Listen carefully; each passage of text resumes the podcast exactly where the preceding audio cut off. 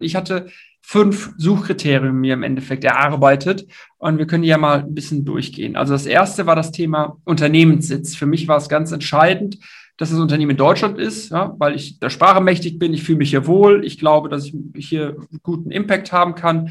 Aber ich habe auch ganz klar gesagt, es ist egal, wo es in Deutschland ist. Ich habe immer gesagt, ich möchte da privat leben, wo ich lebe, deswegen lebe ich in Berlin und das Unternehmen soll da sein, wo das Unternehmen ist. Und das Unternehmen ist jetzt in Altenburg. Also das war für mich ganz entscheidend.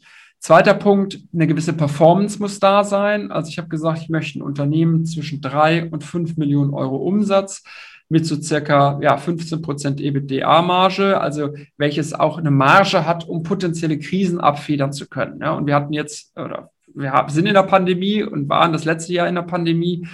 Und wir sind jetzt, wir haben jetzt nicht gelitten, aber ähm, ist es schon elementar, glaube ich, gewesen, dass man diesen Ansatz hat, wirklich ein profitables Unternehmen zu finden. Und äh, bei diesem Kriterium würde ich auch keine Abstriche machen. Das war ganz entscheidend.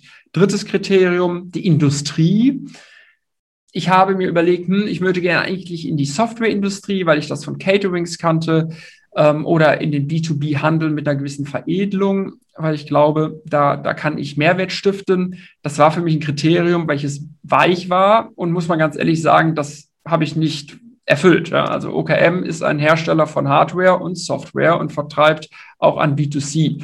So, ähm, aber im Nachgang nicht schlimm, aber trotzdem glaube ich, ist es wichtig, ein klares Kriterium für sich zu haben.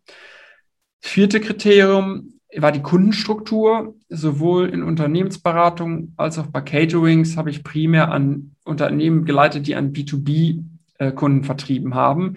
Wir bei Catering, äh, wir hier bei OKM machen jetzt circa 60 Prozent im B2C-Bereich.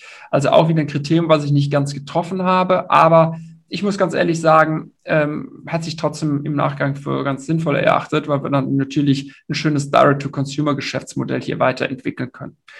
Und als letztes Kriterium, eine gewisse Unternehmenssituation muss da sein. Und zwar soll das Unternehmen proaktiv zum Verkauf stehen.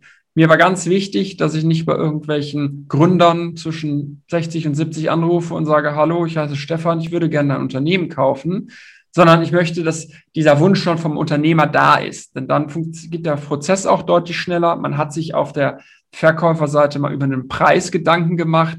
Das heißt, man kann viel konkreter sprechen, als wenn man Unternehmer erstmal überzeugen müsste, dass sie ihre mhm. Nachfolge klären.